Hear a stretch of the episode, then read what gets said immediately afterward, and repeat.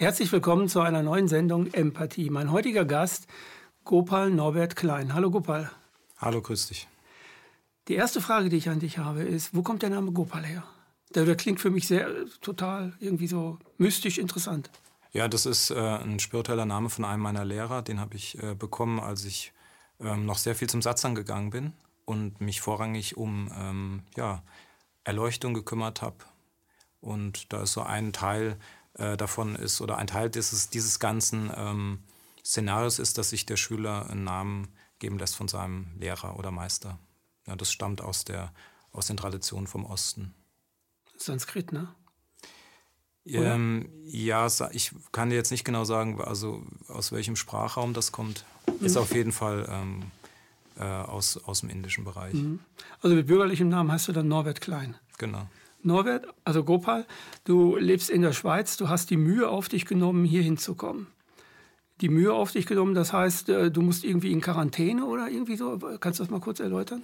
Ja, zum Glück nicht mehr, aber ich musste äh, mich eben testen lassen. Ich musste Einreiseformulare ausfüllen, ähm, alle Daten hinterlegen, wann ich wo bin. Ähm, also sehr, sehr abenteuerlich. Also fühlt sich nicht gut an. Und ist auch mit, natürlich mit hohen Kosten verbunden. Und ähm, ja, aber das ist mir die Sache wert. Du hast dich spezialisiert auf Traumatherapie. Du hast eine Ausbildung zum? Ich habe mehrere Ausbildungen oder eigentlich muss man sagen ähm, Fortbildungen zu NARM, zu TAE, Tibetan Pulsing, Energetic Breathing. Ich bin auch Heilpraktiker für Psychotherapie und habe auch äh, eigene Verfahren entwickelt.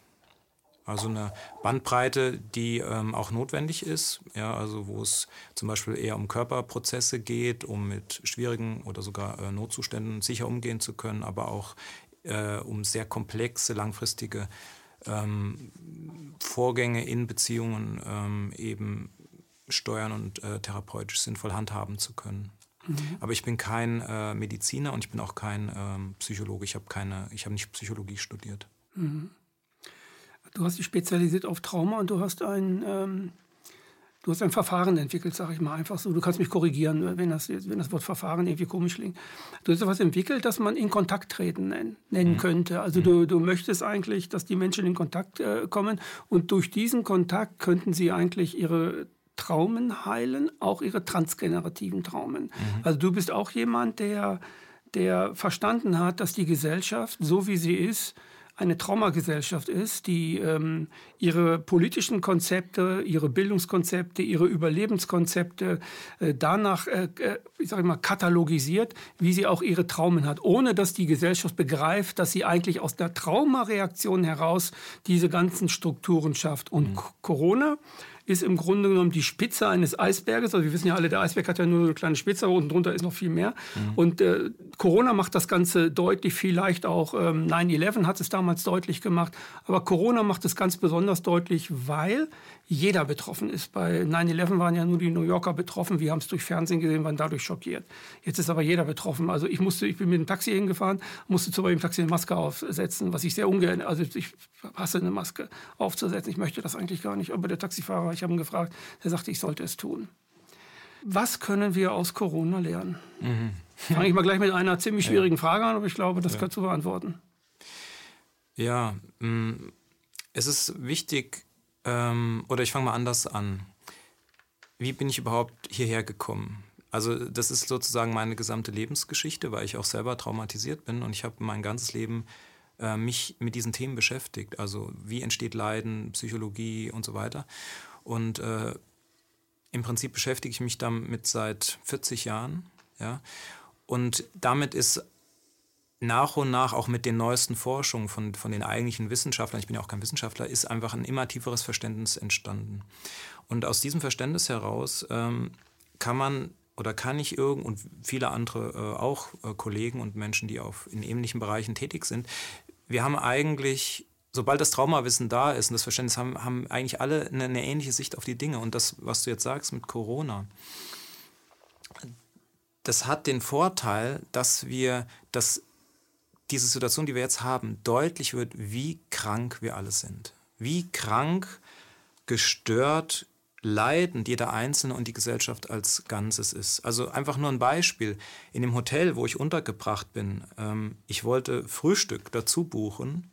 Ein Wahnsinn, was ich da alles ausfüllen muss und, und äh, Formulare. Und dann habe ich nebenbei jemanden gesehen vom Personal, der so einen Stapel von den Kulis für dieses Formular einzeln desinfiziert. Und da habe ich mir gedacht, das sind doch Szenen, die erwartet man aus einer geschlossenen Abteilung, wo Menschen merkwürdige Dinge machen, die wenig Bezug zur Realität haben. Und ähm, daran kann man sehen, ähm, dass hier einfach was fundamental gestört ist, was aber äh, oder die Ursache davon ist aber so nicht direkt sichtbar. Und wir wissen nicht, was da eigentlich läuft und warum das so ist und wie das entstanden ist und noch weniger, wie wir da rauskommen. Wir sind, wir sind wie, wie eine Masse von Menschen, die am Herumirren ist und dieses Herumirren ist letztlich für jeden Einzelnen der Überlebenskampf, der unbewusste, meist unbewusste Überlebenskampf aus der frühen Kindheit. Ja, so könnte man es zusammenfassen. Das Blöde ist, ähm, so wie das jetzt läuft, können wir uns da nicht draus befreien, sondern ähm, die Versuche der Menschen mit der Corona-Situation hier fertig zu werden, das ist die eigentliche Ursache, wie das heute immer wieder erzeugt wird. Es klingt jetzt äh, zu abstrakt oder zu allgemein vielleicht, aber ähm, es, es wird was reinszeniert mithilfe von diesem Corona-Thema, was eigentlich in jedem Einzelnen ununterbrochen wirksam ist, was aber vielleicht durch Kompensation und Ablenkung nicht so deutlich geworden ist. Aber jetzt wird es deutlich für jeden, so wie du gesagt hast. Ja. Mhm. Und von daher hat es auch auf eine Art Vorteile. Ja, wir können so nicht mehr weitermachen wie bisher. Ich habe ähm, ein Video von dir gesehen, wo du einen Gedanken ausgesprochen hast. Den gleichen Gedanken hatte ich auch und den habe ich oft formuliert. Und zwar folgender Gedanke, weil das führt weiter zu dem, was du, äh, was du weiter noch ausbauen kannst. Damals in der Zeit von, von äh, Nazi-Deutschland haben die Leute bis zum Ende alles mitgemacht. Mhm.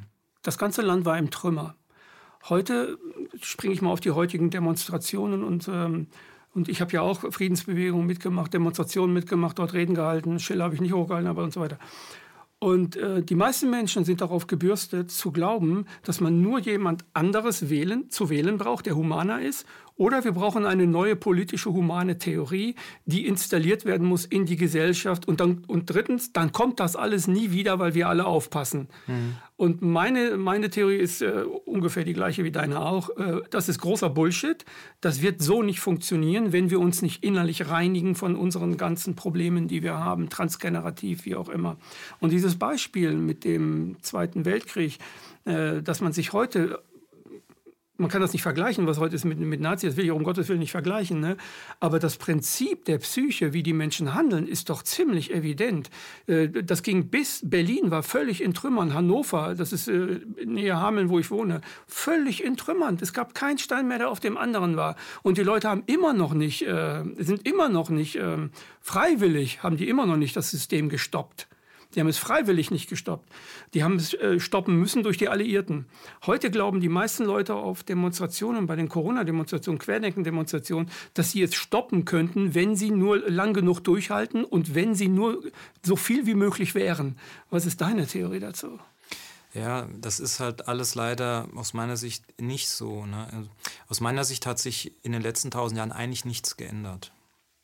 Es hat sich nichts geändert, nicht wirklich. Ja, und die Frage ist aber, was, ähm, was hat sich nicht geändert oder wo, wo müsste es eine Änderung geben? Ne? Und was du jetzt beschrieben hast, das ist das, wie wir versuchen, mit dem, was wir Trauma nennen, umzugehen. Ja, und das, ähm, da können wir vielleicht einfach mal auf, auf einen Menschen äh, zurückkehren, auf die Sicht eines einzelnen Menschen, um das äh, leichter zu verstehen. Also wenn jemand in der Kindheit wenig Bindung, wenig nährende, hm, nährenden Austausch und Fürsorge erfahren hat, ja, dann entsteht so eine Not im System, dass und diese Not äh, kann nicht gelöst werden als Kind, weil das Kind eben abhängig ist von, von den Eltern.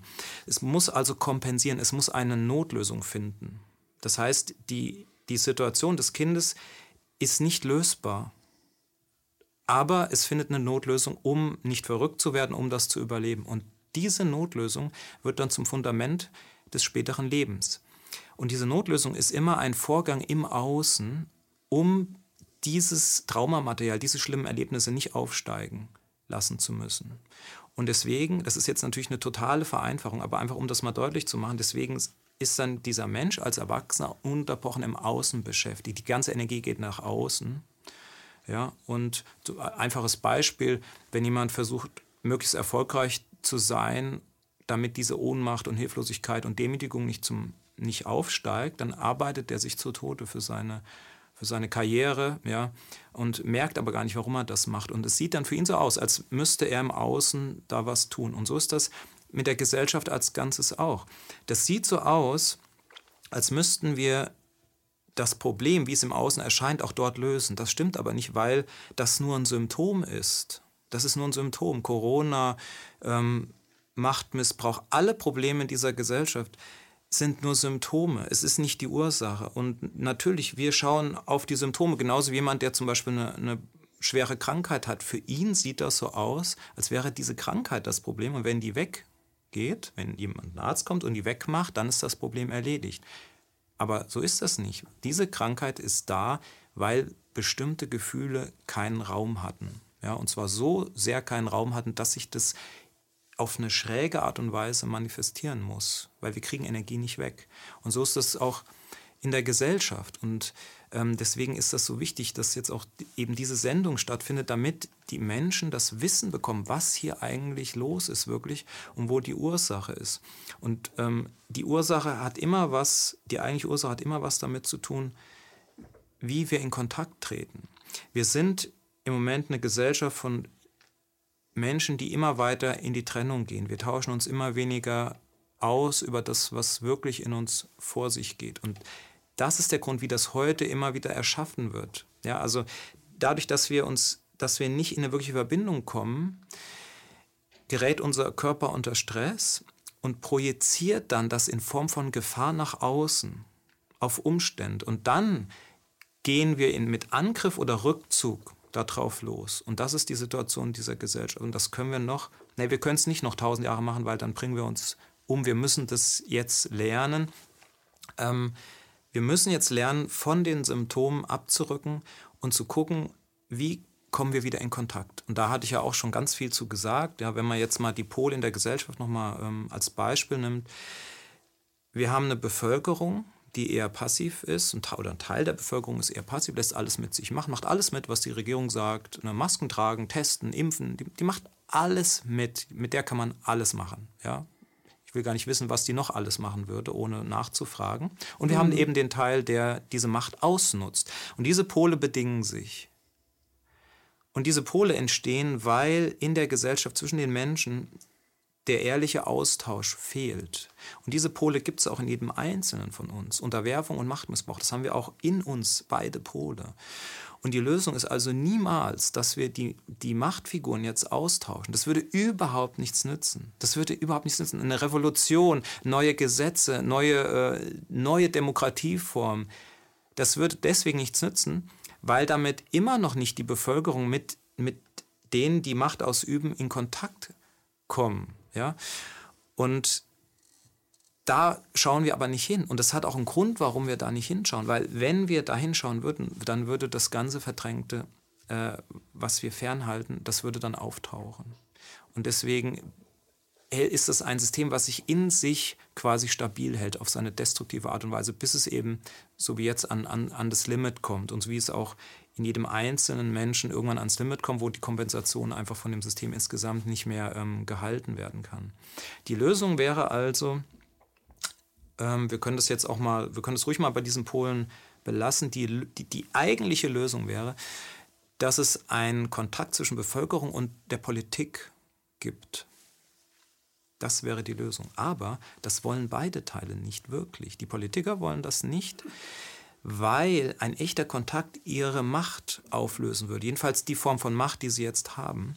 Und der Teil in der Gesellschaft, der sich gerne ähm, führen lassen möchte, weil dann die Verantwortung nicht da ist, der möchte das auch nicht, weil auch dann käme, kämen die Menschen mit ihren verdrängten Anteilen in Berührung. Und das wäre jetzt in, in, in sozusagen in der Gruppierung die jetzt sich rausnimmt, wäre das eben genau diese Kraft und Macht. Das ist ja das, was, sie, was diese Gruppe von Menschen in der Kindheit unterdrücken musste und was sie jetzt nach außen projizieren und auch in, im Außen in Form von Politikern zum Beispiel sehen. So, das heißt, beide Gruppierungen haben ein Interesse, dass es nicht zu Kontakt kommt. Und so hält sich das aufrecht. Und dann haben wir die Politiker, die über die Bevölkerung schimpfen, und wir haben die Bevölkerung, die über die Politiker schimpfen. Aber es gibt keinen Kontakt. Was würde passieren, wenn es zu einem echten Kontakt käme? Das, und mit echten Kontakt meine ich nicht äh, Diskussion über politische Systeme oder ja, was notwendig ist, um blöde Umstände, sondern ich meine damit, das, und das ist jetzt wirklich, das ist die zentrale Aussage, dass sich diese beiden Gruppen mitteilen, was sie fühlen.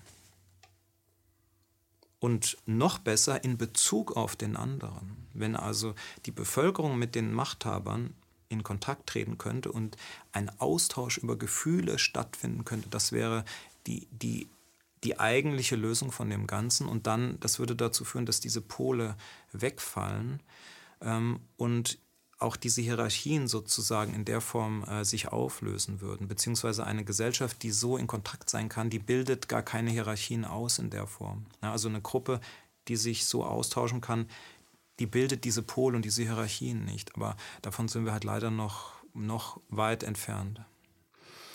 Weil wir vielleicht den Kontakt zu uns selbst gar nicht erst haben. Also wenn wir den Kontakt zum anderen haben wollen und das alles nicht klappt, klappt es ja auch deswegen nicht, weil wir den selbst nicht haben. Also zuallererst müssten wir ja in Kontakt zu uns selbst kommen, damit wir klar werden in dem, was wir fühlen, was wir meinen, denken und was wir wirklich wollen und nicht in Projektionen verfallen mhm. und so weiter und in Kampf und sowas. Ja, das ist, das ist eine Idee, ähm, die auch oft in der spirituellen Szene ähm, vorkommt, finde dich erst selber ne, und, und so weiter. Aber das ist bereits Teil dieses Systems. Also das, was du jetzt gesagt hast, mhm. das ist schon Teil dieser ganzen Traumaprogrammierung. Ähm, weil ich kann nur insofern mich spüren, wie ich in Kontakt mit dem anderen trete. Und die Idee, dass ich erst zu mir gehe und dann dort irgendwas finde und mich dann mitteile, das ist nicht, ähm, das ist nicht, wie das funktioniert. Weil er mich spiegelt?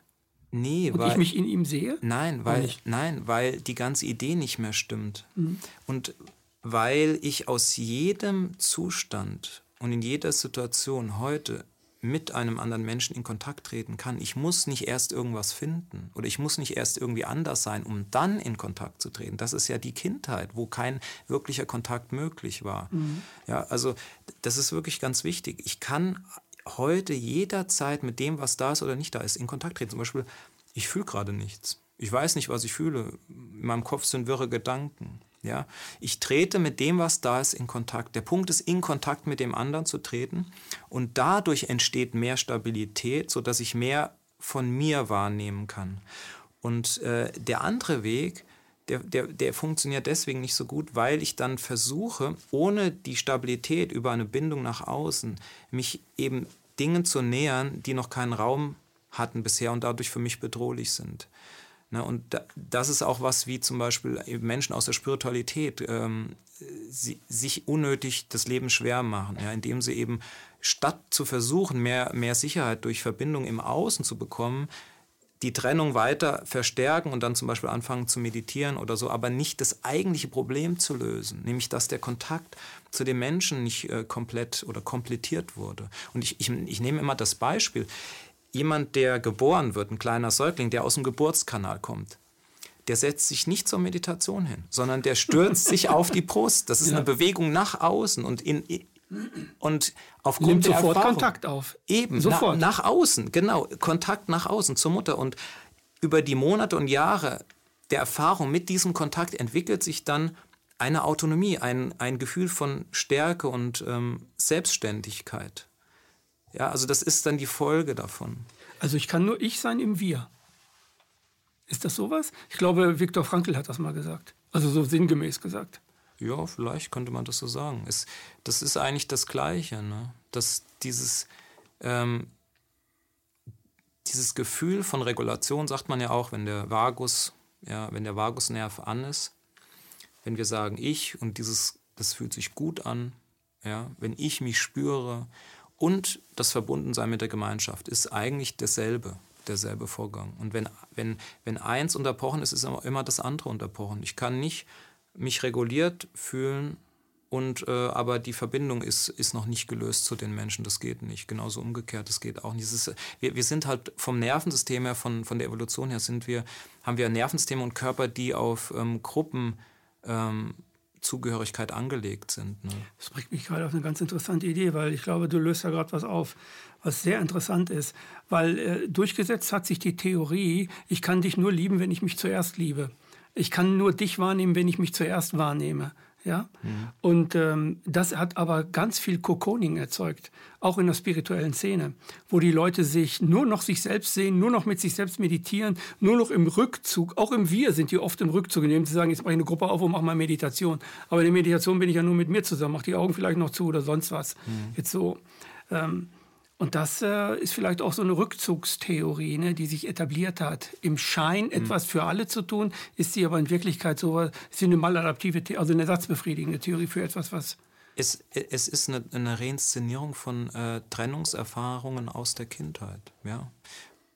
Ähm, als Kind gab es nicht die Möglichkeit, mich vollständig mitzuteilen und Kontakt zu treten. Also musste ich eben in der Trennung eine Lösung finden. Und deswegen erscheint das Erwachsenen heute auch so ähm, stimmig. Das erscheint stimmig, weil es exakt das Traumasetting der Kindheit trifft. Deswegen fühlt sich das richtig an, weil ein Kind hat nichts anderes. Es muss eine Lösung, in, also in einer bestimmten Art von Setting, muss es eine Lösung für sich alleine finden.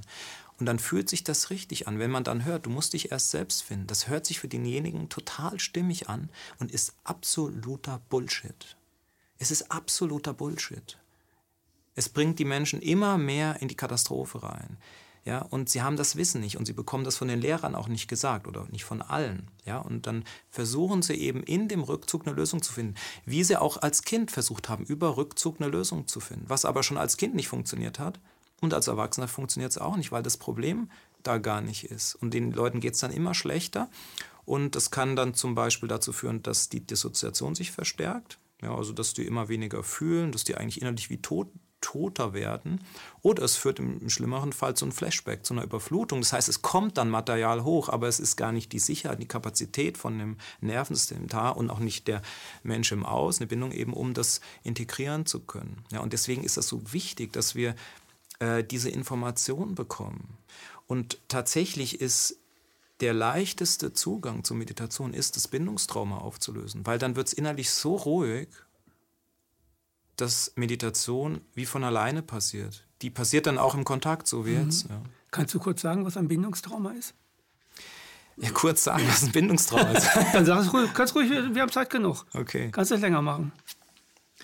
Ähm, ja, es gibt so, es gibt ja einige Schlagworte jetzt. Also mit Bindungstrauma ähm, meint man im Prinzip, dass mh, hm, jetzt in Abgrenzung zum Beispiel auch Beziehungstrauma und Entwicklungstrauma, mit Bindungstrauma ist gemeint, dass das Verhältnis als Kind zu den Bezugspersonen, von denen das Kind ja abhängig ist, so destruktiv war, dass sich die Entwicklung des Körpers und der Persönlichkeit und der Psyche stark verzerrt hat, sodass der Mensch später sehr leidet. Ja.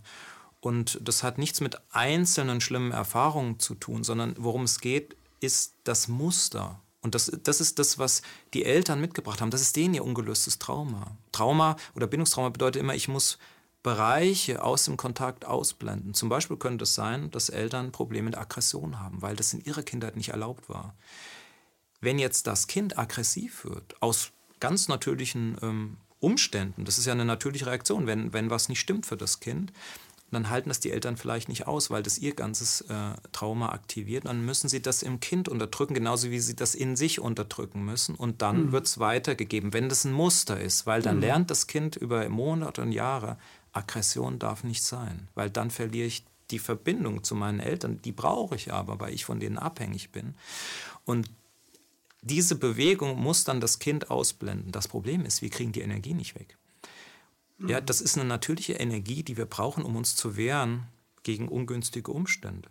So, wenn ich das jetzt aber nicht habe in meinem System und ich bin in dieser Welt unterwegs, kann mich nicht wehren, kann mich nicht abgrenzen, dann gibt es Probleme. Ja, dann kann ich zum Beispiel auch wenn ich in einer Beziehung bin, mich nicht einlassen, weil, weil ich nicht sagen kann, was ich brauche und was für mich nicht geht. Also muss ich künstlich Abstand erzeugen. Dann fehlt mir aber wieder die nährende Bindung. Also muss ich kompensieren, vielleicht mit Substanz oder mit Extremerfahrungen. Das sind ganze Kaskaden, die daraus entstehen. Und dann ist am Ende jemand, der wegen irgendeiner Sucht bei einem Therapeuten ist und glaubt, er müsste diese Sucht äh, auflösen und die Welt wäre dann in Ordnung. Dabei hat er sich äh, befindet er sich am äußersten Rand äh, der Kompensation. Und man kann jemanden nicht den, die Kompensation einfach wegnehmen, solange der ganze Unterbau ähm, nicht gelöst ist. Ja, also das, ähm, ja, und mh, mm, es gibt halt, man, man, kann das sehr komplex sehen und detailliert betrachten. Ähm, man kann das aber auch auf eine leichtere, verständliche Art und Weise betrachten, die auch sinnvoll ist. Ähm, die Betrachtungsweise, die leichter ist oder, oder leichter nachvollziehen ist, ist, dass man ähm, schaut, was sind eigentlich die Bewegungen des Lebens oder was sind die Bewegungen zwischen uns Menschen. Das ist immer eine Bewegung in Richtung mehr Distanz oder in Richtung mehr Kontakt. Das heißt, wenn mir ein Mensch gut tut, gehe ich da näher hin. Wenn ich was will und der mir gut tut, gehe ich näher hin. Wenn mir ein Mensch nicht so gut tut und dass sich das nicht gut anfühlt, dann gehe ich da weiter weg. Ja. Und mit diesen zwei Bewegungen hängen, hängt die Grundtraumatisierung der Menschen zusammen. Da gibt es eigentlich nur zwei Formen von. Das eine ist die Form, dass jemand in den Rückzug geht, sich generell eher von Beziehung und Kontakt rausnimmt und versucht, alleine fertig zu werden. Und das sind Kandidaten für die Spiritualität. Insbesondere. ja, da hast du recht. Ja, weil, du recht. weil sie eine Lösung versprechen, ohne ja, ja die Gefühlsebene mit anderen Menschen. Ja. Und die andere Variante ist, hinterher zu rennen, also sich so zu verbiegen, dass noch irgendein Kontakt stattfindet, also sich selber zu verleugnen. Und damit hängen die zwei Grundemotionen zusammen, Traurigkeit und Wut. Und man kann das ganze komplexe Thema auf diesen Kern reduzieren. Auf verdrängte Wut, auf verdrängte Traurigkeit, auf unbewusste Distanzierungsvorgänge, auf unbewusstes Hinterherrennen und die Idee, dass ich den anderen brauche oder dass ich da was brauche, wie ich es als Säugling gebraucht hätte. Und dieser Komplex, wenn der ins Bewusstsein dringt und irgendwann auch in der Gesellschaft, dann haben wir eine Chance, äh, dass sich die Dinge wirklich verändern. Aus dem Grund, weil sich dann überhaupt erst etwas verändert in der Art, wie wir miteinander in Kontakt treten, dann reden wir ganz anders. Dann sagen wir, ich bin gerade traurig oder ich bin gerade mhm. wütend oder ja, das wird dann eine ganz andere Form von Kommunikation sein. Es wird kein Streit mehr erforderlich sein, kein Rückzug, keine Selbstbetäubung, keine Manipulation mehr. Also wenn ich dich richtig verstehe, korrigiere mich, wenn ich, mhm. wenn ich das jetzt nicht äh, richtig verstehe. Also dann, dann ist ja alles, was wir Menschen seit Tausenden von Jahren machen, eine Reinszenierung unserer Traumen. Und in allen möglichen Facetten. Also ich rede jetzt von Politik, ich rede von Wissenschaft, ich rede von Kunst, ich rede von Partei, ich rede von Demokratie, ich rede, ich rede von Ehre und was weiß ich noch alles. Mhm. Von Ritterlichkeit oder von, von Männlichkeit, Weiblichkeit vielleicht auch. Äh, diese, dieses ganze, äh, ohne zu gendern jetzt. Also das, das baut ja alles darauf auf. Also wir sind ja seit Tausenden in so einem Trauma. Ja, genau. Seit Tausenden von Jahren sind wir drin. Und wir bauen da, wir haben darauf alles aufgebaut, was wir so haben. Und wenn man reinguckt in die Systeme, das wirst du vielleicht, vielleicht auch so ähnlich sehen, egal wo ich reingucke, ob das nun die Kirche ist, ob das nun die Partei ist, ob das nun dies ist, ich finde da immer ein Ungeheuer am Ende. Ja, es passiert immer dasselbe. Es mhm. passiert immer dasselbe. Und Macht bedeutet, anreißen, Herrschaft ausüben, andere unterdrücken. Ja. Dann geht das sogar noch in Pädophilie und, und all so ganz kranken Sachen. Ja, und das sind, das sind alles Kompensationsversuche ja, aus frühen Überlebenskämpfen. Und der Mechanismus oder das Kriterium dabei ist immer fehlender Kontakt. Das heißt, jemand, der Macht an sich reißt, der ist in einer totalen Notlage innerlich. Weil er nicht in der Lage ist zu sagen, ich fühle mich hilflos, ich kann nicht mehr, ich fühle mich ohnmächtig, ich weiß nicht, was ich machen soll. In einer Beziehung, ja, weil das als Kind katastrophal ausging. Und das, wenn wir jetzt das Beispiel nehmen, ähm, dann das kann zum Beispiel entstehen, wenn ein Kind von Eltern stark manipuliert wird und dieser Teil eben nicht sein darf, schwach, klein und hilflos. Ja, ähm, dann muss das Kind das ausblenden. Und es muss es dann immer weiter ausblenden. Und wie kann ich es ausblenden? Ich kann Substanz nehmen, ich kann aber auch in, in die Politik gehen und Macht ausüben. Weil da mhm. habe ich den Vorteil, ich trete über eine Rolle in Kontakt und diese Rolle gibt mir Macht. Und dann kommen zwei Komponenten zusammen, nämlich Macht und Kontakt. Und das ist ja das, was sozusagen als Kind nicht funktioniert hat. Das heißt, derjenige hat dann eine Form von Kontakt, hat aber sozusagen sehr viel Macht im Gepäck und dadurch kommt das, was da eigentlich durch mehr Nähe in jedem Fall auftreten würde, tritt nicht auf. Und deswegen fühlen sich die Menschen dann wohl. Die sagen dann vielleicht sogar, das ist meine Lebensaufgabe. Das sagen die nur, weil sie eben diese Kombination haben von Verbindung und ähm, einem Zustand über die Rolle, die, der verhindert, dass das eigentliche äh, Material auftaucht. Weil wenn wir uns annähern, kommt immer alles zum Vorschein. Ja, dann werden wir mehr genährt, aber es kommt zwangsläufig auch das Unverarbeitete zum Vorschein. So, und, und des, deswegen ähm, haben alle diese Probleme die gleiche Ursache. Alles, was du jetzt aufgezählt hast, alles, alles hat nur diese eine Ursache, dass über einen der Gefühlsräume ja, nicht, nicht gesprochen werden kann, weil die Menschen glauben, dass, weil sie das noch nie erlebt haben. Ja. Und wenn jemand das erlebt hat, wenn jetzt jemand, wir nehmen jetzt mal jemand aus der m, hm, Politik oder so, ja, der oder der irgendwelche sexuellen Perversionen hat, wenn der erfährt, dass das, was dahinter an Emotionen ist, gehört werden kann und er damit akzeptiert ist, fällt das wie ein Kartenhaus zusammen. Er wird, kein, er wird keinen Bedarf mehr haben, Macht auszuüben. Er wird die, die Idee mit diesem oder die, der Drang, diese Perversion auszuleben, der, wird, der löst sich in Luft auf. Ja. Deswegen ist, kann man immer sehen, dass das die, die, die gemeinsame Ursache ist. Kann man überall sehen. Ähm, Politiker zum Beispiel, die teilen sich nie mit, wie es ihnen wirklich geht, was wirklich in denen vor sich geht. Das weiß kein Mensch. Also die, die Traumawissen haben, wissen, was da vor sich geht. Das kann man ableiten. Aber ja. von ihnen selber hört man das nicht. Man hat ja zum Beispiel jetzt in der Corona-Krise, äh, hat man ja, habe ich ja komischerweise feststellen dürfen, was mich völlig geschockt hat, dass je strenger ein Politiker die Maßnahmen durchsetzte, desto beliebter wurde er. Also äh, als Baerbock noch nicht Kanzlerkandidatin war, war ja der Söder, der war ja ganz beliebt, weil er da am strengsten gewesen, strenger als Merkel und das fanden alle toll. Und ähm, hat, das, äh, hat das damit zu tun, dass die Leute auch ihr, ihr inneres Trauma haben? Was, was, spielt da, was spielt sich da ab, dass die so einen strengen Typen auf einmal haben wollen?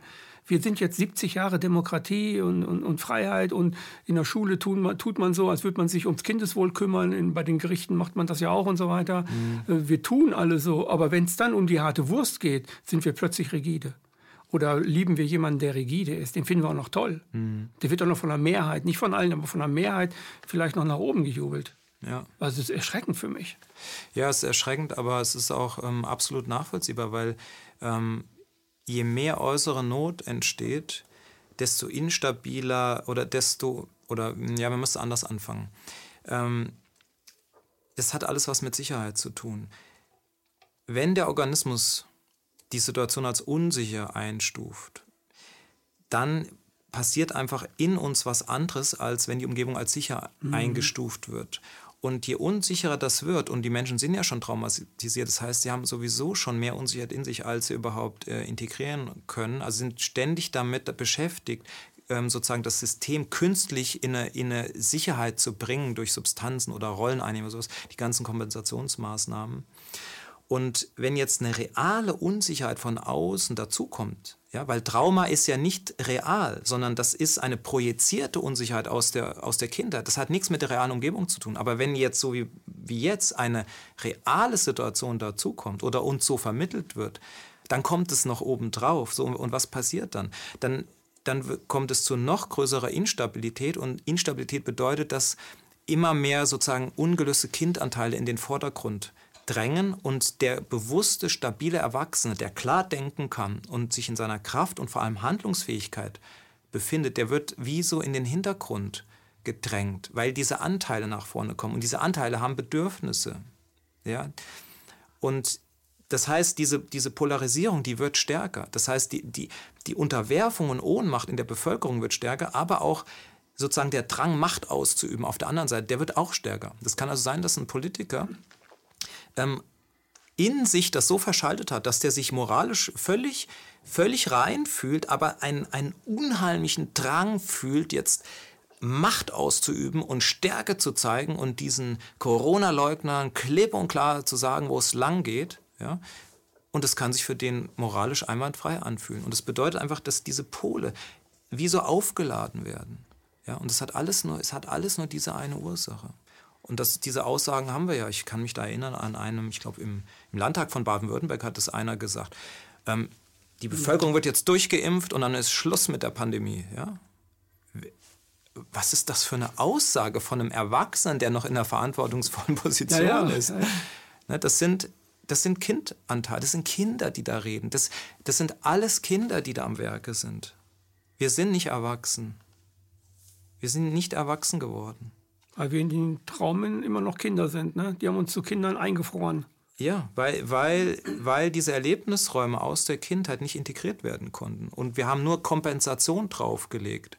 Und das ist das, was wir dann, wo wir dann sagen, das, das ist erwachsen, das ist aber nicht erwachsen. Das ist eine die Kompensation hat sich entwickelt, aber nicht der Mensch als Ganzes in seiner Entfaltung und Integration. Der hat sich nicht entwickelt. Der hängt da fest. Ja, der eine mehr oder der andere weniger. Karl Lauterbach, ein Kind in Erwachsenenkleid. Absolut. Im, Gru im, Grunde genommen. Also er ist ja der Panikmacher. Ich äh. Äh, mag ihn, seitdem mag ich ihn gar nicht mehr. Es gab mal Zeit, da mochte ich ihn.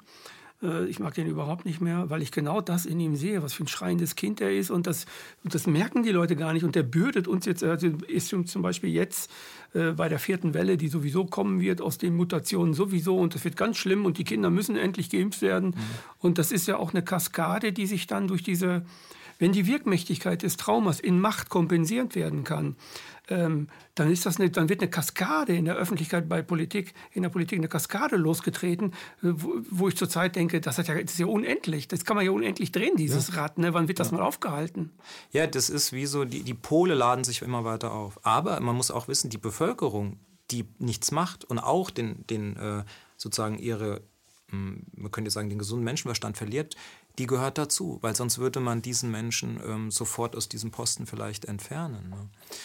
Also es braucht halt immer diese, diese zwei Pole und es schaukelt sich immer weiter hoch, bis es zu einer Entladung kommt. Das ist wirklich wie in der Elektrizität. Ähm, Entladung heißt leider Bürgerkrieg. Ja, und so ist das ja bisher immer passiert oder Krieg zwischen Nationen.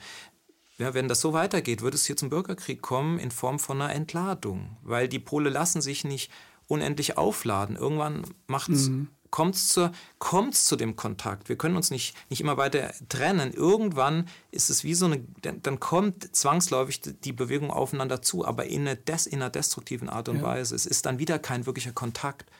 Das ist dann wieder eine, im Grunde eine Kompensation. Krieg ist eine ja. Kompensation und danach geht es weiter und ja. die Traumagesellschaft wird noch traumatisierter. Genau.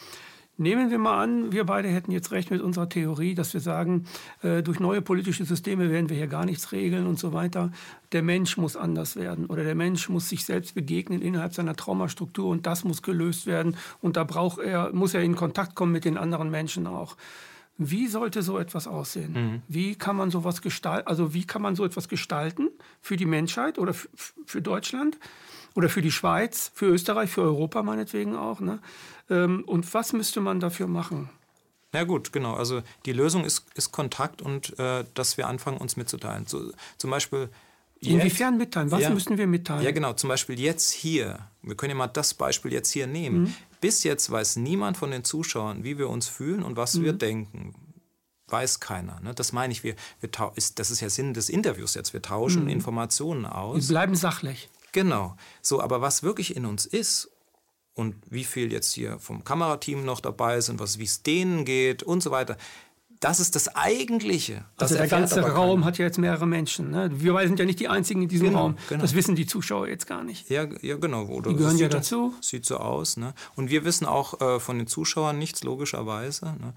Und ähm, wenn ich jetzt zum Beispiel sa sagen würde, was mit mir los wäre, dann würde ich jetzt sagen, ich fühle mich ein bisschen nervös, weil ähm, das für mich hier sehr bedeutungsvoll ist, dass ich hier sein darf und sprechen darf und ähm, aber auch eine riesen Energie und Freude. Ja, gewaltige Energie, ja, und ich freue mich total. Ne? Und ähm, ja, ich, ich finde dich auch sympathisch, ich spreche gerne mit dir. Die haben uns ja heute erst kennengelernt. Ne? Ja. Ja. Ne? Also mir geht es auch gut. Also ich äh, bin sehr froh darüber, dass wir endlich äh, zu, in Kontakt kommen. Ich habe dich schon äh, bestimmt vier Jahre oder fünf Jahre, ich weiß das jetzt nicht aus dem Kopf, da war ich noch in der Friedensbewegung intensiv beschäftigt. Da habe ich dich schon äh, gesehen und gedacht, äh, das ist der Richtige. So wie mit Franz Rupert, wie auch mit äh, Hans-Joachim Marz. Das ist für mich auch so. Wir haben eine wahnsinnig tolle Möglichkeit, Menschen zu, zu helfen und so. Und deine Theorie sticht aus den Ganzen ein bisschen, ein bisschen noch hervor. Und das hat mich emotional sehr berührt. Mhm. So, fand ja. ich sehr gut. Ja, also das hat mir ein sehr positives Gefühl gegeben, auch im Sinne von, äh, ähm, ich habe gemerkt, als ich mehrere Videos von dir gehört habe, du, also ich benutze eine andere Sprache als du, du benutzt eine andere Sprache als ich, aber im Wesentlichen machen wir ungefähr das Gleiche. Mhm. Also das sage ich jetzt mal so für mich, weil ich das vielleicht beurteilen kann, bewerten kann. Da, aber das meine ich natürlich positiv mit bewerten. Und ja. das hat mich schon ziemlich angetriggert. Mhm. Ja, es trifft. Es, es, es, wenn man den Kern anspricht, ja, dann macht es was mit den Menschen. So war das auch mit den Ausbildungen, äh, wo ich war. Ja, als ähm, einer der Trauma-Ausbildungen, als ich das alles gehört habe, ich bin, ich bin bald ausgeflippt, ja, weil ich gedacht habe, wieso hat mir das früher keiner gesagt? Das, hat, das ja. macht was mit unserem Körper, wenn man diese Dinge anspricht. Und wahrscheinlich von den Zuschauern, die das jetzt hören, ähm, kann man davon ausgehen, dass da Dinge in Bewegung kommen, ja, weil, weil der Kern der ganzen Geschichte endlich angesprochen wird weil endlich das spricht, jemand das anspricht, was da die ganze Zeit wartet und was man so unterschwellig weiß oder spürt. Aber wenn es eben benannt wird, dann entsteht eben der Kontext und damit die Sicherheit und dann kann der Körper ein bisschen loslassen. Ja, das ist der Witz an der Sache. Und du hast ja die Frage gestellt, was können wir machen? Ne? Und ähm, aus meiner Sicht ist das Wichtigste erstmal, dass die Informationen in die Bevölkerung kommen. Informationsverbreitung. Das, das, das heißt, so das müsste in Schule, das heißt, das müsste in Schule vielleicht gelernt werden oder in, äh, also die Menschen müssen bewusst daran gehen, indem sie schon wissen, was eigentlich auf sie zukommt. Es müsste zum, zum Allge zur Bildung dazugehören, zum, genau, Allgemeinbildung. Zum, zum, zur Allgemeinbildung auf jeden Fall und ähm, das muss in die, also in die Medien, so wie jetzt hier. Also hier, hier geht's los. Das ist ein, eine Säule davon, ja. Und das muss überall, das muss Hauptthema der Gesellschaft werden, weil das das Hauptthema ist. Das ist das Hauptthema. Und deswegen muss das auch in den Medien adressiert werden. Und es braucht Rituale in der Gesellschaft, wo das adressiert werden kann, weil Rituale ergeben, geben uns Sicherheit, wo also in, in sozusagen ritualisierter Form diese Dinge gelöst werden oder zumindest ähm, angesprochen werden.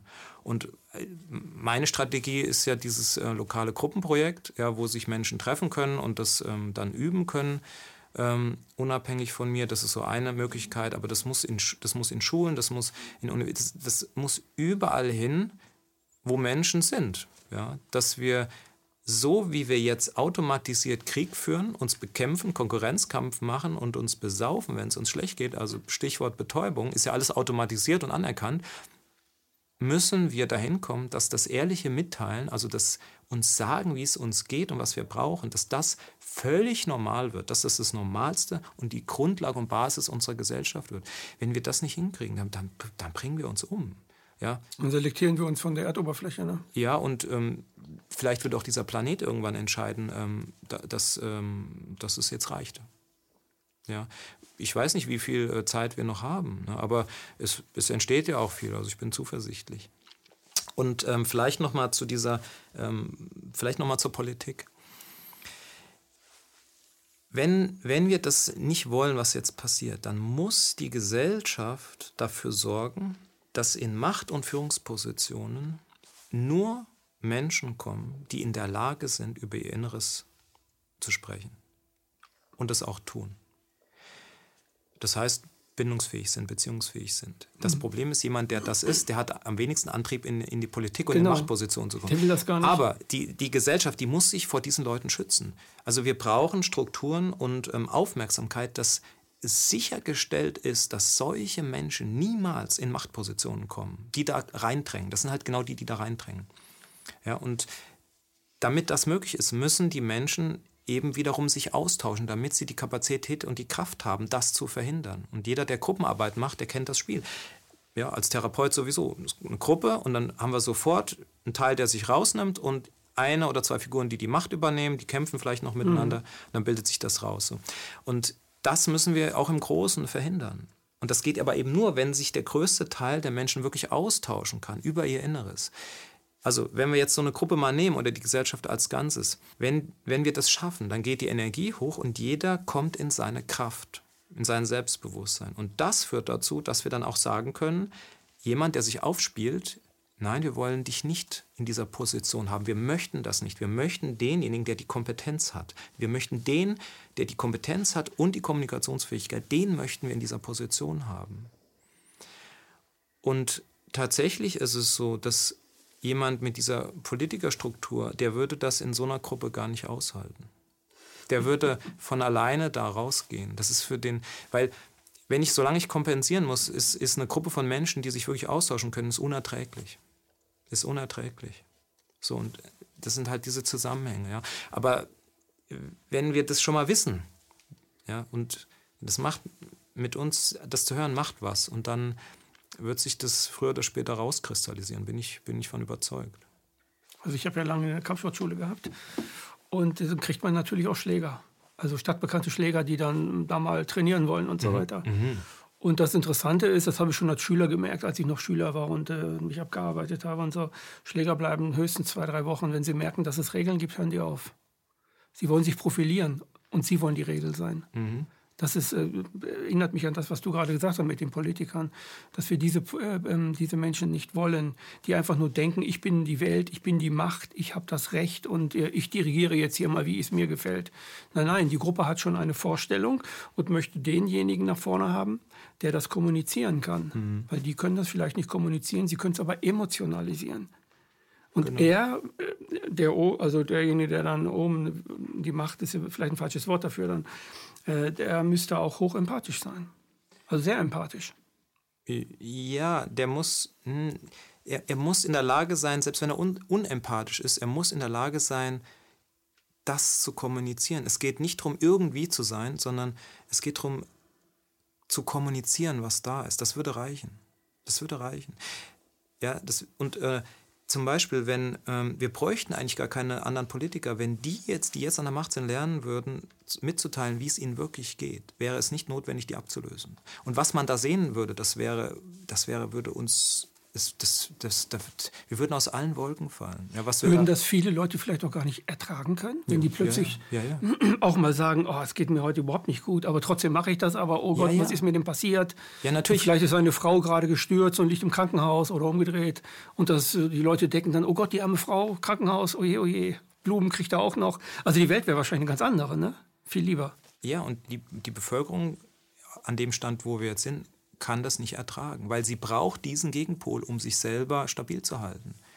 Weil wenn da draußen die Macht und die Stabilität nicht ist, wo ist sie dann? Weil ich habe sie verdrängt, da draußen ist sie nicht Hilfe. Ja? Deswegen brauchen die Menschen diese Führer und die brauchen den Machtmissbrauch auf eine Art. Das klingt komisch, aber es ist so. Ja?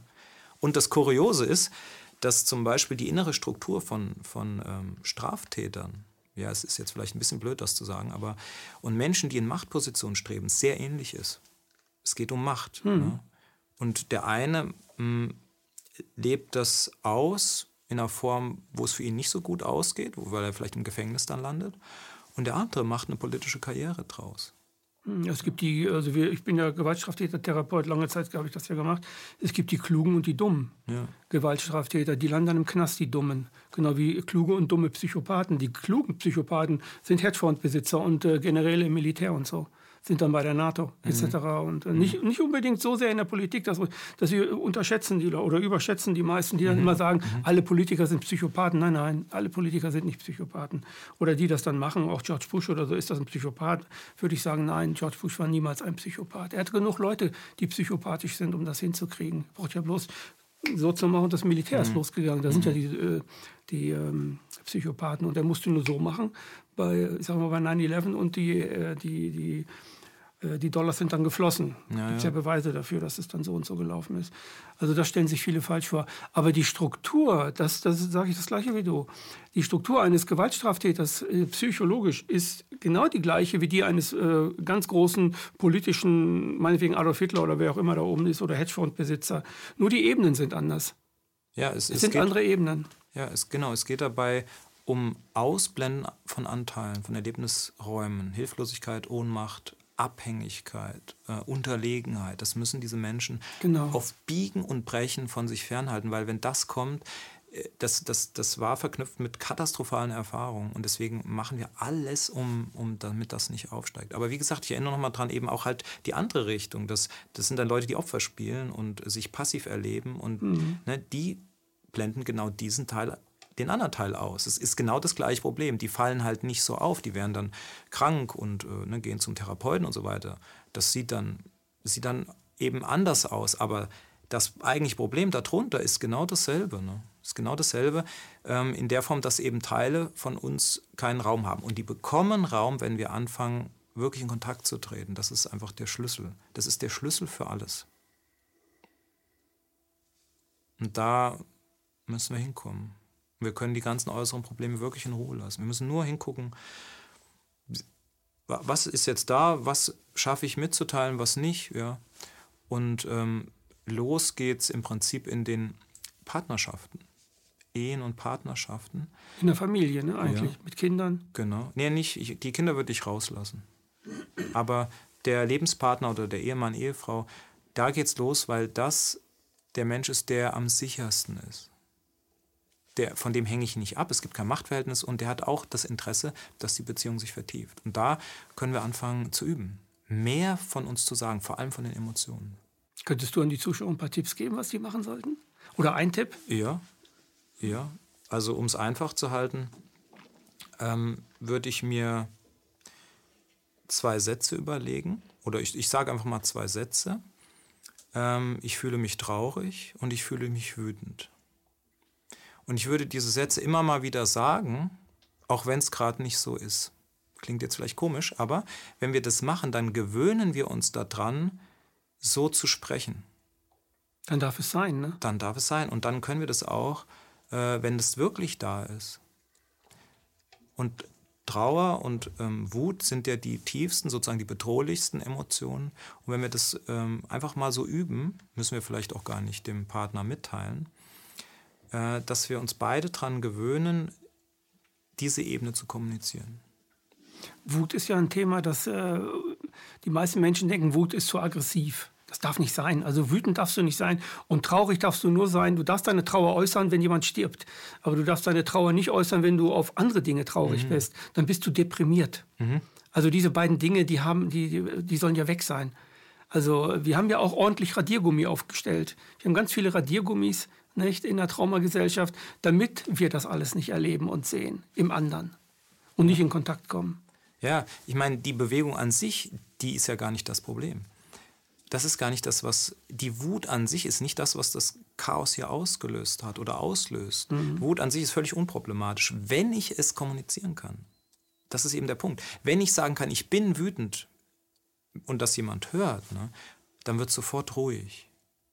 Wenn ich das aber nicht kann, dann muss ich ausagieren. Entweder in Richtung Selbstzerstörung oder in Form von von Gewalt nach außen, Konfliktinszenierung, Dramainszenierung, dann wird es ausagiert und dann wird es destruktiv. Aber diese Emotion an sich, egal, alles, was in uns ist, ist niemals ein Problem. Selbst wenn wir, ich sage das ja immer, selbst wenn wir unseren Lebenspartner hassen, was eigentlich sehr oft vorkommt, zwangsläufig, mal in Momenten, aber vielleicht auch äh, länger, es macht nichts, wenn ich meinem Partner sage, ich hasse dich gerade. Im Moment ist sehr viel Hass auf dich da. Das ist nicht verletzend. Das ist nicht verletzend. Wenn man es kommunizieren kann. Ja, ja. Also wenn man es einfach nur rausbrüllt und noch ein beleidigendes Wort, dann ist das sehr, sehr, sehr, also dann, trifft es einen sehr. Aber genau. wenn der Hass raus darf und sich kommunizieren darf und derjenige auch kommunizieren kann, seinen Hass, dann ist das befreiend. Dann ist das sogar, also ich will das mal in Anführungsstrichen setzen, dann hat das sogar was mit Liebe zu tun. Ja, ist dasselbe wie Liebe. Es ist, äh, das ist dasselbe, ob ich sage, ich liebe dich oder ich hasse dich, ist dasselbe. Warum ist das dasselbe? Weil es die gleiche Tiefe hat. Und es geht nicht um den Inhalt. Es geht nicht um den Inhalt, was kommuniziert wird oder was in uns ist, sondern die Frage ist einzig und allein, schaffe ich das mitzuteilen und welche Tiefe hat das? Und das ist das, ist das Maß an Erfüllung, was, äh, oder das ist das Maß, was, was die Erfüllung definiert. Mhm. Ja, und für, für reife Beziehungen, da, da guckt man sozusagen, da geht es gar nicht darum, irgendwelche Gefühle, Zustände oder sowas herzustellen, weil begriffen wurde, das, was wir wollen, entsteht dann, wenn wir alles kommunizieren und da immer tiefer kommen. Dann ja. entsteht das, was man Liebe nennt, aber das ist, das ist jenseits von den Zuständen von Liebe. Also das, was dann erfahrbar wird, ist, das schließt auch Hass ein. deswegen sage ich, das ist dasselbe. Und jeder, der das ausprobiert, wird sehen, das ist genau dasselbe. Es die meisten Zuschauer werden das nicht ausprobiert haben, sondern werden jetzt einfach sagen, ähm, ich hasse den und den Politiker oder ich hasse Merkel oder ich hasse den Söder oder sonstiges. Der kann doch nicht, der, der, was sagt der denn da gerade? Der sagt gerade, ich liebe den Söder. Also ich kann mir die Texte schon darunter vorstellen, jetzt hier unter den Kommentaren. So, mhm. ne? Das ist natürlich nicht das, was du, aus, was du gerade gesagt hast. Mir ist das klar. Das ist nicht das, was du gesagt hast. Ja? Sondern äh, das, das hat etwas mit einer also wenn die Leute, äh, wenn, wenn ihr jetzt denkt, dass er so ist, nein, nein, geht mal in euch und fühlt es wirklich, wie es von euch kommt, nicht wie es projiziert wird auf andere, sondern wie es in euch entsteht und wie es raus will und was es sagt in dem Moment, wenn der Hass kommt, was der wirklich sagt und nicht was an Emotionen alleine in einer Sekunde rauskommt, sondern was es sagt. Ja, ne? genau, es, es soll ja raus. Mhm. Weil außergehen und so, ist, da, da geht es ja gar nicht raus, das ist ja der Witz. Hat der Hass einen Faustkeil? Nee, eben nicht. Genau. Eben nicht, weil, weil das ist einfach ein Gefühl oder ein Zustand im Körper, der auftaucht, wenn Bedürfnisse nicht befriedigt und äh, bedient werden, die ganz tief in uns drin sind, dann entsteht Hass. Oder das, was wir Hass nennen. Und wenn wir das aber sagen können, ja, dann geht das in dem Sinne nicht raus. Deswegen ist es auch nicht verletzend, wenn ich das so äh, mitteile. Ne? Und ansonsten ist es Ausagieren. Aber da erfährt der andere nichts. Ne? Der erfährt es nicht direkt. Wenn ich jemand anschreie, dann kann ich daraus ableiten, dass der Wut in sich hat. Aber ich, ich höre es nicht direkt von ihm, weil er sagt mir nicht, ich bin gerade wütend. Wenn der sagen würde, ich, würde, ich bin gerade total wütend, dann müsste er nicht auf mich losgehen. Das ist halt dieser, das, ist, das meine ich mit Kontakt, ne? dass, dass wir wenn, müssen darüber in, in Kontakt kommen. Ja, wenn wir, ähm, also was, wir, was ich jetzt gerade gelernt habe von dir mit dem Kontakt, mit dem Hass und so weiter, um das zu leben, was ich für sehr positiv halte, brauchen wir auch eine andere Sprache. Oder wir, wir, wir ähm, ähm, müssen mehr Sprache lernen, mehr Kommunikation lernen. Mhm. Kommunikation kann nicht jeder, der sprechen kann. Nicht jeder, der ein Denkorgan hat, kann denken. Also das ist meine Theorie. Sprechen muss man, also kommunizieren, das muss man lernen. Mhm. Und lernen kann man es nur durch Zuhören. Zuhören ist die, für mich die oberste Qualität von Sprechen von Sagen, den anderen nämlich dann wahrzunehmen und zu fragen, was meinst du mit dem Wort Frieden, was du gerade gesagt hast? Vielleicht das ein anderes. Ne? Die meisten Menschen machen das nicht. Die fragen nicht, was meinst du unter Frieden oder was meinst du unter Kontakt? Weil Kontakt ist für mich was Außerirdisches. Kontakt mit Außerirdischen. Der eine, ja, der eine denkt vielleicht gerade so, weil er drei Bücher darüber gelesen hat. In Kontakt kommen, was mit Außerirdischen? Darüber mhm. handelt das jetzt? nein, nein, natürlich nicht. Mhm. Also wir, wir müssen uns auch ähm, damit auseinandersetzen, dass wir Schüler sind im Sinne von Sprechen, Sprache und Kommunikation. Ja. Karl Popper sagte einmal, sagte mal, das fand ich sehr, sehr, ist ja ein Philosoph, das fand ich sehr bewegend, fand ich unglaublich interessant.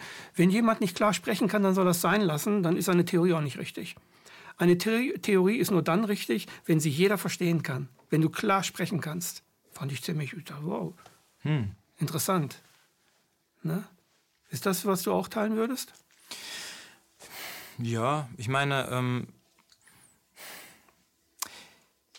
wir müssten, oder ich sag's mal anders, der, der ähm, Stephen Porges, der Autor der Polyvagaltheorie, der sagt, dass die Fähigkeit zu sozialer Interaktion angeboren ist, eigentlich. Und dass das kein in dem Sinne Lernprozess ist. Und mhm. ähm, das heißt, ähm, es, es gehört dazu, damit das funktioniert, Sicherheit. Also das heißt, wenn wir uns nicht sicher fühlen, dann können wir gar nicht kommunizieren oder sprechen oder uns klar artikulieren oder ausdrücken. Und wenn wir uns aber sicher fühlen, ja, dann ist zumindest im Nervensystem der Teil voll online, der, das, wo, der dazu prinzipiell gebraucht wird. Und deswegen ist einfach ein Aspekt, damit es gut funktioniert, ist eben Sicherheit. Aber da, passt, da beißt sich die Katze in den Schwanz, weil wenn ich traumatisiert bin, dann erlebe ich das Gegenüber als gefährlich. Und das sorgt dafür, dass ich nicht gut kommunizieren kann. Das sorgt wieder dafür, dass ich die Situation eher als gefährlich ein. Und so, so hält sich das am Lauf. Ne? Aber auch in die mhm. andere Richtung. Je mehr ich erlebe im Kontakt, dass der andere mir nichts tut. Egal, was ich hier von mir mitteile. Wut, Hass, Traurigkeit, Gedanken, komische Gedanken, ja. Konflikte, dass da nichts passiert, desto ruhiger wird es und desto mehr gehen die ganzen Hirnareale an, die wir für ähm, Sprechen vor allem und auch Hören äh, brauchen. Und dann wird es leichter. Also sind wie so Spiralen, die sich selbst verstärken ins Positive oder, oder ins Negative. Ne? Und aus meiner Sicht ähm, geht es darum, wirklich die Erfahrung zu machen als Erwachsene, dass wenn ich etwas von mir sage, was hier drin ist, dass das nicht zu Trennungsvorgängen führt. Weil das ist ja das, was als Kind passiert. Das ist ja die Erfahrung als Kind. Das, was in uns war, hat zu, einer, äh, zu einem Distanzierungsprozess geführt. Und wenn wir das aber als Erwachsene heute erleben, dass jemand aushält zu sagen, ähm, ich mag dich gerade nicht oder du bist mir sympathisch oder ich habe das Bedürfnis nach mehr Nähe oder ich habe gerade Wut oder sowas, dann kommt das zur Ruhe. Aber wir machen das halt nicht, wir riskieren das nicht mehr, weil eben im Hintergrund die Idee ist, wenn ich das mache, passiert was Schlimmes. Ja, vielleicht haben die Menschen zu viel Enttäuschung auch erlebt mit denen. Also wenn wir, also du gehst ja von einer Version aus, die du verinnerlicht hast wo du äh, quasi genau weißt, worüber du redest und du hast auch die Emotionen dafür. Du hast das Geistige dazu, du hast alles dazu. Du hast das lang genug durchdacht und durchlebt vor allem auch. Ne? Jetzt triffst du aber aus Menschen, die das gar nicht können. Also das ist wie GFK, also gewaltfreie Kommunikation, äh, bedürfniszentriert reden. Das muss man ja auch erstmal alles lernen. Mhm. Oder dass, dass der Kampf letztlich dazu führt, dass du dich selber vernichtest. Das musst du erstmal lernen, weil die meisten denken, Kampf ist doch was richtig Gutes, also kommen wir doch zum Erfolg und so. Nein, du kommst zum Misserfolg. Und dass die Leute das lernen, ähm, wie lernen die das? Wie, wie versteht der Mensch, dass er ganz anders auf den anderen zugehen sollte, also einen ganz anderen Kontakt hm. haben sollte zu den Menschen, dass er ganz anders drauf zugehen sollte? Ja, am besten meine Anleitung zum ehrlichen Mitteilen an, an durchlesen. Also das ist wirklich eine Handlungsanweisung. Ne? Das, das sage ich auch mal, also worum es geht, ist nicht, das ist kein Selbstfindungsprozess oder ein Werkzeug zur Selbstfindung. Es geht nicht darum, wer wir sind oder was unser Lebenssinn ist, sondern dass wir uns anders im Kontakt verhalten. Und das, ähm, damit wir das hinbekommen, habe ich eine, eine, Struktur entwickelt, die es möglichst ähm, einfach macht.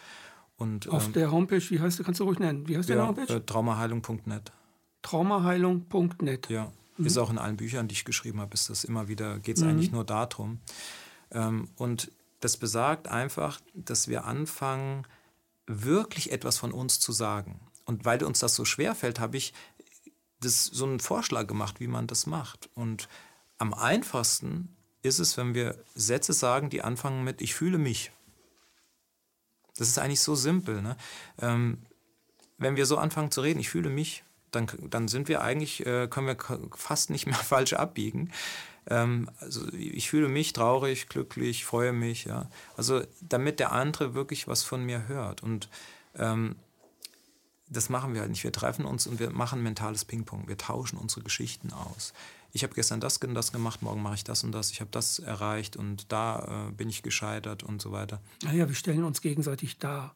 Ja. Konkurrieren im Unbewussten miteinander, merken das selber gar nicht. Und das nennen wir dann Beziehung. Ja, genau. Und das, das Problem ist, dass diese Dinge ohne Abstand kommuniziert werden. Also wir sagen ja nicht, in meinem Kopf ist die Idee, dass XYZ, sondern wir sprechen, als ob das die Realität wäre. Wir sind völlig damit identifiziert. Und wenn wir das aber mit Abstand kommunizieren, was in unserem Kopf ist, zum Beispiel indem ich sage, äh, da ist gerade die Idee, dass wir morgen das und das machen sollten, dann kommt es zu einem echten Kontakt. Und das fühlt sich auch nie aussaugend an. Ne, jeder kennt ja das, wenn jemand äh, mhm. Geschichten erzählt, dass man sich fühlt wie eine ausgelutschte Batterie. Ist auch Energiesaugen. Wenn ich aber mit Abstand spreche, in meinem Kopf ist die Idee so und so, da ist gerade der Gedanke das und das, dann saugt einem das die Energie nicht weg, weil es zu einem echten Kontakt kommt.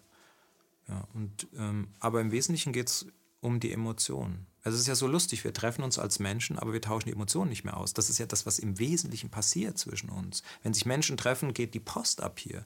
Ja. Aber es, es spricht keiner darüber. Ich glaube, das müssen wir neu lernen. Also die meisten Menschen müssen das neu lernen, sind abgekapselt von sich selbst, auch durch das, was du am Anfang gesagt hast mit der sogenannten Erziehung und was sie dann machen müssen und was in, in, wie wir vorbereitet werden, um in der Gesellschaft gut zu sein und gut zu leben. Gopal, das war's schon war sehr schön mit dir. Ich glaube, du musst noch mal kommen. Gerne. das war eine weitere Sendung Empathie heute mit Gopal Norbert Klein.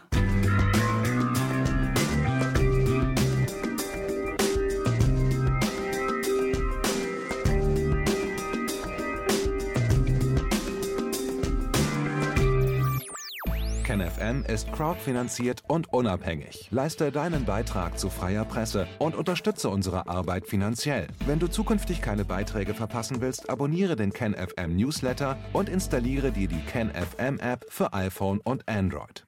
Weitere Informationen auf kenfm.de/support. Hallo Community. In diesem Video möchten wir euch das Thema Bitcoin ans Herz legen. Wir werden euch erklären, was Bitcoins sind, wie man damit bezahlen kann und welche Bedeutung diese Währung für KenFM hat. Viele von euch haben sicher schon von Bitcoin gehört oder nutzen es sogar privat. Wie ihr KenFM mit Bitcoins unterstützen könnt und warum das für uns aktuell sehr wichtig ist, verraten wir euch jetzt. Das ist ein Bitcoin. In Wirklichkeit existiert so ein Bitcoin aber gar nicht. Es gibt ihn nur virtuell im Internet als digitale Währung in einem digitalen Konto. Bitcoin ist eine sogenannte Kryptowährung, die bekannteste weltweit. Man kann damit via Computer oder Smartphone einkaufen, spenden oder sich gegenseitig Bitcoins zuschicken. Bitcoins kann man wie Währungen oder Edelmetalle zum aktuellen Wechselkurs kaufen, verkaufen oder von Freunden zugeschickt bekommen. Einzige Voraussetzung, ein E-Wallet, zu Deutsch eine elektronische Geldbörse. Das ist ein Account oder Konto, über das man Bitcoins empfangen oder versenden kann. Wie ihr wisst, nutzen auch wir bei KenFM schon seit ein paar Jahren Bitcoin, damit wir im Notfall auch finanziell unabhängig bleiben können, zum Beispiel von Banken, die uns nicht mehr mögen. Da viele Banken mit unserer Berichterstattung nicht einverstanden sind und nicht im Zusammenhang mit KenFM genannt werden möchten, kam es in den letzten Monaten so weit, dass uns gar keine Bank mehr mag. Weshalb wir leider damit rechnen müssen, vom kompletten IBAN-Zahlungsverkehr ausgeschlossen zu werden. Deshalb der Appell an euch, Beschäftigt euch jetzt schon mit der Funktionsweise von Bitcoin, damit ihr uns auch im Notfall trotzdem weiter unterstützen könnt. Alles, was ihr dafür tun müsst, ist, eure bisherige Unterstützung in Euro einfach in Bitcoin an uns zu senden. Dazu legt ihr einfach eine kostenlose E-Wallet an, wandelt einen Betrag eurer Wahl in Bitcoin um und sendet uns diesen an unseren Bitcoin-Account. Den Link findet ihr unter jedem unserer Beiträge sowie unter diesem Video. Alternativ dazu könnt ihr aber auch diesen QR-Code mit eurem Smartphone scannen. Übrigens, eine detaillierte Schritt-für-Schritt-Anleitung haben wir zum Nachlesen für euch schon einmal vorbereitet. Ihr findet sie auf kenfm.de/bitcoin. Ob Bitcoin oder Kryptowährungen wirklich die Zukunft des Geldes sind, wissen wir nicht. Aber vielleicht ist das bald unsere einzige Option, so unabhängig wie möglich und vor allem ohne Bankkonto für euch in Zukunft weiterhin freien und unabhängigen Journalismus machen zu können. Wir hoffen sehr auf eure Unterstützung und sagen jetzt schon tausendmal Danke. Euer Team von KenFM.